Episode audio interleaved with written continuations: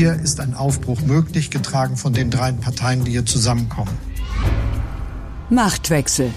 Scheitern ist hier keine Option. Wer regiert Deutschland? Dass bei drei unterschiedlichen Parteien ein Verständnis da ist, dass jeder auch mal was gibt. Konstruktive Oppositionsarbeit heißt, nicht schrill werden, nicht populistisch werden, nicht den Kurs ändern. Mit Dagmar Rosenfeld und Robin Alexander.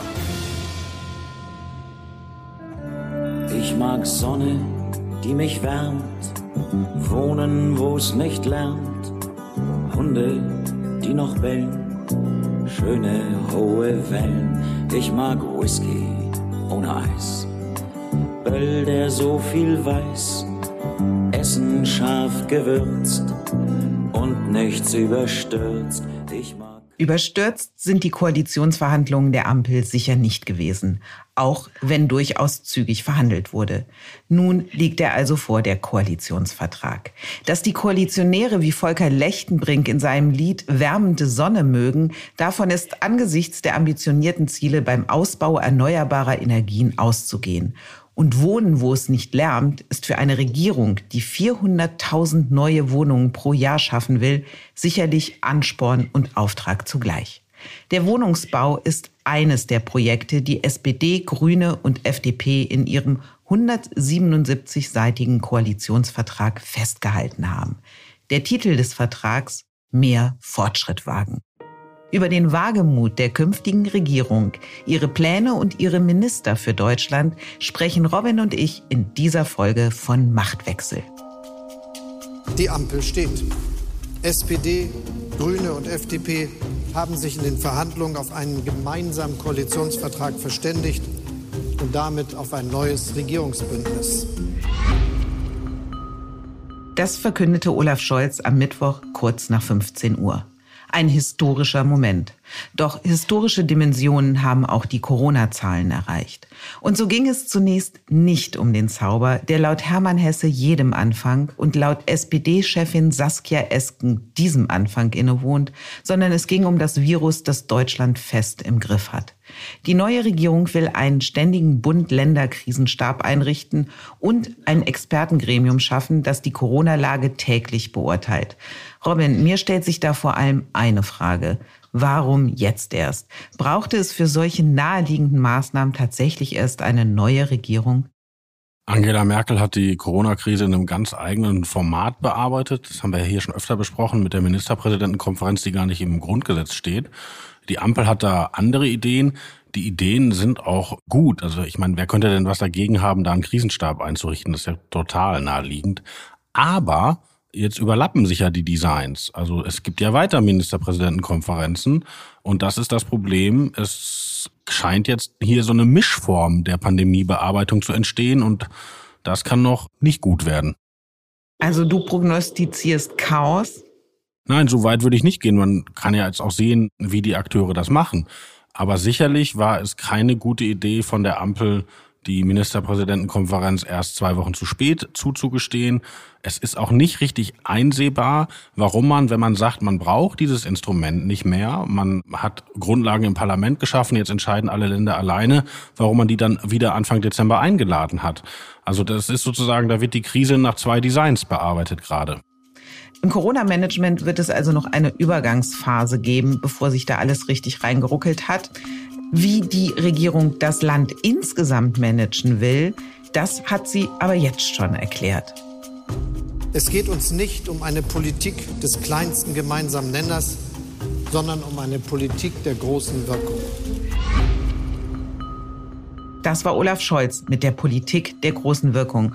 Robin, mit Blick auf den Koalitionsvertrag. An welchen Stellen siehst du da eine große Wirkung und wo siehst du nur große Worte? Der Vertrag ist da sehr entschieden und auch ambitioniert, worum es im Wahlkampf überhaupt nicht ging, nämlich in der Gesellschaftspolitik. Von der Cannabisfreigabe bis zum Aufhebung des Werbeverbots für Abtreibung ist da viel dabei, worauf sich auch die grüne Jugend im Koalitionsverhandlungen mit der Jugend der Linkspartei hätte einigen können. Und es überrascht mich, dass die FDP da in diesen Dingen so weit geht. Und ich glaube, das überrascht das Publikum auch. In anderen Fragen hat die SPD einfach nur abgeliefert. Also die Wahlkampfforderung von Olaf Scholz, 400.000 Wohnungen, 12 Euro Mindestlohn und, und, und. das wird sauber abgearbeitet. Und dann aber das, worauf es ja wirklich ankommt, nämlich den großen Sprung nach vorn in der Energiewende, der ist eigentlich eher versprochen. Also da wird gesagt, wir wollen ganz viel investieren, aber gleichzeitig die Schuldenbremse einhalten. Also so ein bisschen, wir wollen den Kuchen essen, aber ihn behalten. Und wie das klappen soll, das steht noch nicht im Vertrag. Unser Kollege Lennart Fahler hat sich den Vertrag einmal auf seine Buzzwords hin angeschaut. Und das Wort Klima kommt dort deutlich häufiger vor als das Wort Deutschland. Insgesamt ist Klima 198 Mal in diesem Vertrag zu finden. Also auf dem Papier zumindest haben wir jetzt eine Klimaregierung. Und wir haben ja auch einen Klimaminister, nämlich Robert Habeck. Wie ein roter Faden zieht sich der Gedanke durch, dass Gegensätze durch eine neue Politik sich ergänzen können, überwunden werden können. Am massivsten wahrscheinlich zu beobachten bei dem Verhältnis zwischen Wohlstand und Wachstum und dem Schutz des Klimas und den natürlichen Ressourcen. Habeck wird ja Minister für Wirtschaft und Klima, also ein Zuschnitt, der deutlich macht, dass Ökologie und Ökonomie gemeinsam gedacht werden. Wie mächtig wird denn dieses Ministerium sein? Schließlich hat das Wirtschaftsministerium bisher ja nicht unbedingt zu den Ministerien mit wirklichen Gestaltungsmöglichkeiten gezählt. Das ist doch schon mal versucht worden. Auch Sigmar Gabriel hatte ein Wirtschaftsministerium mit Zuständigkeit für Energiewende. Und als Gabriel sich das damals zusammenverhandelt hat, dachte er auch, das wird eine große Nummer, weil das ja unmittelbar nach dem zweiten Ausstieg aus der Atomenergie war oder dem beschleunigten. Und davon ist aber nicht so viel geblieben. Also das kann natürlich bei Habeck jetzt anders laufen, aber dass allein schon durch diesen Zuschnitt des Ressorts jetzt die Sache geritzt wäre, das sehe ich nicht. Und etwas anderes ist doch sehr bemerkenswert. Wir haben doch einen Sektor, wo bisher klimamäßig gar nichts erreicht wurde, und das ist der Sektor Verkehr. Also alle anderen Sektoren, da ist es ja schon besser geworden. Und ausgerechnet das Verkehrsministerium wollten die Grünen jetzt nicht, haben das ja der FDP aufgedrängt, die das genommen hat, weil sie als Zucker noch Digitalisierung dazu bekommen hat. Aber das zeigt, wie sehr die Grünen daran glauben, dass die große Verkehrswende, die sie ja im Wahlkampf recht vollmundig propagiert haben, dass die kommt. Ich glaube nämlich, dass sie da nicht dran glauben. Und mit diesem Ministerium Klima und Wirtschaft, es gibt ja dann immer noch auch ein Umweltministerium. Wie soll das denn aufgeteilt werden? Das Umweltministerium ist ein sehr kleinteiliges Ministerium, immer schon gewesen. Da macht man Mikromanagement. Was nicht heißt, dass, dass, dass das falsch wäre. Aber ich glaube ehrlich gesagt, das passt auch zu einem Minister Robert Habeck, der ja auch selber gerne in den großen Linien spricht und denkt und das Kleinteilige dann anderen überlässt. Und die Grünen waren ja mal angetreten mit einem Superklimaministerium, was ein Vetorecht haben sollte. Was ist von diesem Vetorecht übrig geblieben? Das war von Anfang an eine Wahlkampf-Quatsch-Idee weil jedes Ministerium hat in der Bundesregierung ein Vetorecht. Es ist nämlich so, dass nichts im Kabinett beschlossen wird, es kommt gar nichts auf die Tagesordnung, was nicht in einer Runde der Staatssekretäre mit dem Chef des Kanzleramts zwei Tage vorher geeint ist. Also kann da theoretisch auch der Umweltminister ein Gesetz zum Bauen blockieren oder die Verteidigungsministerin kann ein was immer blockieren. Also es muss immer Einigkeit sein. Deshalb hat de facto jedes Ministerium ein Vetorecht. Deshalb war das immer schon eine Wahlkampfnummer. Jetzt haben sich die Koalitionäre ja echt ein ambitioniertes Motto gegeben, mehr Fortschritt wagen. Wo ist denn der Fortschritt in diesem Koalitionsvertrag genau zu finden? Also das Rentenniveau stabil zu halten, einen Mindestlohn einzuführen, der höher ist als der bisherige, das allein macht ja noch keinen Fortschritt aus. Das sehe ich ganz genauso. Also wenn man sich mal überlegt, wo die großen Baustellen sind, die in der Merkel-Ära liegen geblieben sind, in den Sozialsystemen, sind die zukunftsfest. Der Beschluss zur Rente sagt eigentlich, wir machen vier Jahre so weiter. Da gibt es eine kleine Sache, dass da dieser Nachholefaktor geändert werden soll, aber das ist keine große Reform. Also Rente weiter so. Dann Steuern. Man hat sich geeinigt, die einen wollten erhöhen, die anderen wollten senken und man hat sich auf den Status quo geeinigt.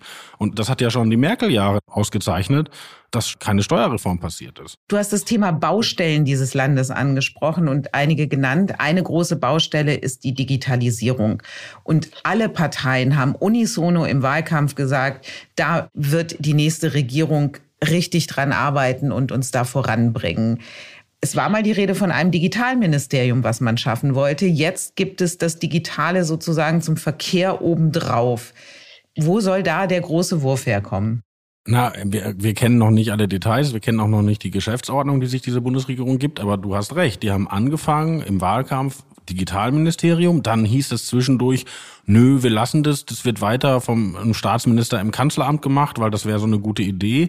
Jetzt ist es zu Verkehr so ein Annex ich meine, um es positiv zu sehen, die FDP hat ja am allermeisten über Digitales geredet und die haben jetzt die Verantwortung. Also die haben versprochen, die müssen liefern, das ist okay. Aber der Plan, wie das geschehen soll, also zum Beispiel auch, wie man mit Datenschutz umgeht und ähnlichen Dingen, da wissen wir noch nichts da wird es spannend werden. Spannend ist ja auch die Art und Weise, wie die Koalitionäre miteinander umgehen. Und die haben ja schon während der Sondierungen immer wieder betont, man stehe für einen neuen Politikstil, man werde sich auf Augenhöhe begegnen. Und ich finde, tatsächlich hat FDP-Chef Christian Lindner Worte für Olaf Scholz jetzt am Mittwoch gefunden, die sich am besten mit dem Wahlkampfmotto der SPD beschreiben lassen. Respekt. Wir haben während der Verhandlungen Olaf Scholz neu kennengelernt. Wir haben ihn erlebt als eine starke Führungspersönlichkeit, die über die Erfahrung und Professionalität verfügt, dieses Land in eine gute Zukunft zu leiten. Also für mich ist das ein besonderer Moment der Pressekonferenz gewesen, denn eigentlich waren ja SPD und Grüne die Wunschpartner und aus der FDP ist doch sehr oft das Wort Zweckbündnis zu hören gewesen. Haben wir da jetzt am Mittwoch den Beginn einer wunderbaren Freundschaft erlebt, Robin? Aber Dagmar, das Lass mich doch einmal, nicht. bitte. Ein bisschen romantischer Blick auf die Politik und das Verhältnis der Koalitionäre. Schau. Einmal. Jetzt darfst du nüchtern sein und alles wieder runterbrechen auf die harte Wirklichkeit. Also, das ist jetzt rot-grün mit einem gelben Beiwagen. Ja, jetzt kann man ja sagen, wie groß oder klein der ist, aber das ist im Kern natürlich ein rot-grünes Bündnis. Und Christian Lindner wird absehbar unter Rechtfertigungsdruck geraten. Warum hast du das gemacht, wo du doch vier Jahre zuvor mit der CDU und der CSU und den Grünen rausgegangen bist? Und seine Erzählung, die er schon lange vorbereitet ist, Angela Merkel hat damals uns über den Tisch gezogen, Angela Merkel hat uns an den Rand gedrängt, Angela Merkel hatte das nicht gut vorbereitet und zu dieser Erzählung passt, Olaf Scholz hat es jetzt ganz anders gemacht. Der hat es professionell gemacht, bei dem konnten wir uns einbringen und so weiter und so fort. Das heißt ja gar nicht, dass das Gegenteil stimmen muss, aber dieses Lob für Olaf Scholz aus dem Mund von Christian Lindner bereitet eine Rechtfertigung vor für Dinge, die er bald mit dieser Koalition beschließen muss.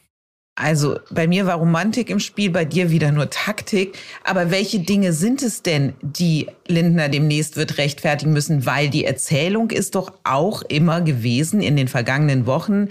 Überall hat sich die FDP durchgesetzt. Und die Grünen haben ja auch an dieser Geschichte gearbeitet. Die versuchen uns hier die Butter vom Brot zu nehmen.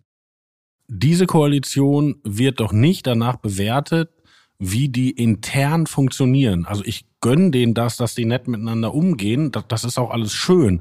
Aber diese Koalition wird die Herausforderung von außen bekommen. Und das war doch bei Merkel auch so. Merkel wurde doch daran gemessen, wie sie von Finanzkrise bis Corona-Krise agiert hat und, und nicht, wie ihr Binnenverhältnis zu ihren sozialdemokratischen Ministern war. So, und der erste Test für diese Koalition war Corona und bisher ruckelt es deutlich mehr als vorher bei der GroKo, wo es auch schon nicht rund gelaufen ist. Der nächste Test könnte eine Krise werden in Europa. Und selbst wenn keine Krise kommt, Olaf Scholz ist entschlossen, eine Europapolitik zu machen, die mehr auf Vergemeinschaftung setzt, die auch Gelder aus Brüssel in den Süden bringt, die dort nicht zurückgezahlt werden müssen und, und, und. Und das wird Christian Lindner alles mittragen müssen als Finanzminister. Du bist jetzt ganz bei dem Inhaltlichen, aber erinner dich doch nochmal an die große Koalition, bevor Corona kam. Die haben gestritten wie die Kesselflicker. Die waren so oft davor zu sagen, jetzt sprengen wir das Ding. Ich erinnere nur an die Maßengeschichte, wo sich drohte, diese Koalition in Luft aufzulösen. Und ich erinnere mich auch noch daran, wie genervt die Öffentlichkeit davon war und wie lustlos man auf Politik reagiert hat und dieses Streiten nicht ausgehalten mitzuentscheiden hat, weil man auch immer gesagt hat, kümmert euch um dieses Land und nicht um euch selbst. Also insofern ist es da doch hast schon du ganz ja recht, wichtig. Dagmar. Aber das Ja, war doch also. auch die Spezialsituation, dass in der letzten GroKo keine Wahlsieger miteinander koalierten, sondern mit der SPD ein Wahlverlierer, der vom Bundespräsident da rein gezwungen werden musste. Und da haben wir jetzt noch gar nicht über Merkel und ihr besonderes Verhältnis zu Horst Seehofer gesprochen. Das ist jetzt anders. Da regieren jetzt drei Gewinner. Olaf Scholz hat seinen Lebenstraum erfüllt und wird Kanzler. Christian Lindner wird in die Regierung kommen und die Grünen freuen sich ja auch wie Bolle. Also, dass die irgendwie einen besseren emotionalen Start haben, ist doch sofort zugestanden. Aber ich glaube trotzdem, der Beweis, ob die gut regieren, der steht noch aus, wenn die Krisen kommen. Und ich will jetzt nicht ganz düster kriegen, aber sie werden kommen. Es gab noch einen Moment auf der Pressekonferenz, der besonders war, auch durchaus naja, emotional nicht unbedingt, aber doch bemerkenswert, nämlich als Saskia Esken sich das Wort nehmen wollte und Robert Habeck fast schon ritterhaft das Rederecht für seine Kollegin Annalena Baerbock Heißt es einforderte. nicht Lass uns ritterlich? mal kurz reinhören. Meine sehr verehrten Damen und Herren, Annalena ist- ist es so? Okay. Annalena. Bitte, ja, bitte. Ich habe diese Szene als recht symptomatisch für das Kräfteverhältnis an der grünen Spitze empfunden. Also Habeck dominiert und Baerbock, ja, die wirkt fast wie die Salatblattbeilage auf dem Teller, um ein berühmtes Clara Geiwitz-Wort mal zu benutzen. Wie, wie siehst du auf diese Doppelspitze? So weit würde ich nicht gehen. Ich fand allerdings auch bemerkenswert, sie hatte in einer Antwort zum Nationalen Sicherheitsrat, da klang es fast, als hätte sie gesagt, wir hätten schon einen und wir haben noch keinen. Also da, da hatte sie einen kleinen Faktenwackler. Und ich finde, wenn man sich das anguckt, was sie verhandelt hat, was sie ja auch jetzt bekommt, die Außenpolitik, da hat sie schon durchgesetzt, dass es einen anderen Angang gibt gegenüber Russland und China. Also da haben sich Grüne und FDP gemeinsam gegen die, jetzt hätte ich fast gesagt Moskau-Freunde, aber das meine ich natürlich nicht so, also gegen die anders gepolten Sozialdemokraten durchgesetzt. Aber zum Beispiel das Wort Nord Stream 2 taucht überhaupt nicht auf, was für Baerbock immer zu Recht ein richtig großes Thema war. Und dann diese wirklich lustige Geschichte, dass die Grünen versuchen, eine feministische Außenpolitik in das Papier zu verhandeln und die FDP sagt, da kann sich niemand etwas drunter vorstellen. Was heißt das? Und der Kompromiss ist dann, das einfach in Englisch in den Vertrag zu schreiben, also Feminist Foreign Policy, wo man sich jetzt natürlich sehr viel mehr drunter vorstellen kann. Absolut. Was stellst du dir denn darunter vor, Robin? Du darfst es gerne in Deutsch sagen. Das gibt es, glaube ich, schon in Schweden und ich las in der Welt auch, was das bedeutet. Aber ich glaube, ich habe es vergessen. Hoffen wir mal, dass Annalena Baerbock es nicht vergisst, was ihre feministische Außenpolitik bedeuten wird. Wenn Zum wir Schluss- das jetzt ausstrahlen, bekommen wir ganz böse Leserbrief. Die leite ich alle an dich weiter, lieber Robin. Aber lass uns doch mal zum Schluss, bevor wir ganz in feministische Sphären abdriften, einen Blick auf die Verteilung der Ministerien werfen nochmal. Was ist da für dich die größte Überraschung gewesen? Oder hat dich überhaupt noch was überrascht? Kann man nicht noch überraschen, Robin? Also was mich ein bisschen entsetzt hat, ist, dass zwei Ministerien, die wirklich wichtig sind, bis zum Ende herumgeschubst wurden wie heiße Kartoffeln. So nach dem Motto, nimm du lieber, ich will nicht. Und das war Gesundheit und Verteidigung. Und das kann einem Sorgen machen, weil da sind ja nun wirklich große Baustellen. Die Bundeswehr ist in keinem guten Zustand. Dass Gesundheitspolitik gerade wichtig ist, ist, glaube ich, selbsterklärend. Und, und dass es da so ist, okay, am Ende macht's die SPD, weil die anderen beiden es nicht wollen, das macht mir ein bisschen Sorgen. Gesundheitsministerium SPD, glaubst du, es wird Karl Lauterbach?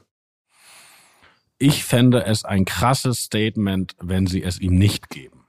Aber ich halte alles für möglich, weil Lauterbach ist ja ein Polarisierer. Er polarisiert ja unter anderem auch unsere Redaktion.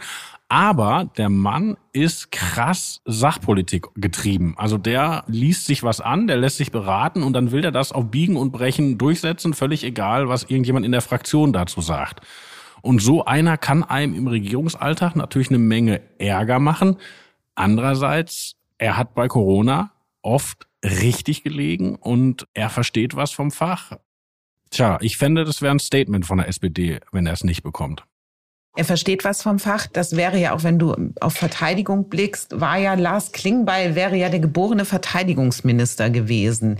Der steht nun nicht mehr zur Verfügung. Der wird SPD-Vorsitzender. Und es gibt ja Aber auch er hat Fall noch etwas durchgesetzt. Das muss man sagen. In dem Koalitionsvertrag steht, dass die Bundeswehr Drohnen bekommt. Und das hat ja die SPD bisher immer trickreich verhindert und gesagt, da muss Deutschland vorher noch zehn Jahre diskutieren.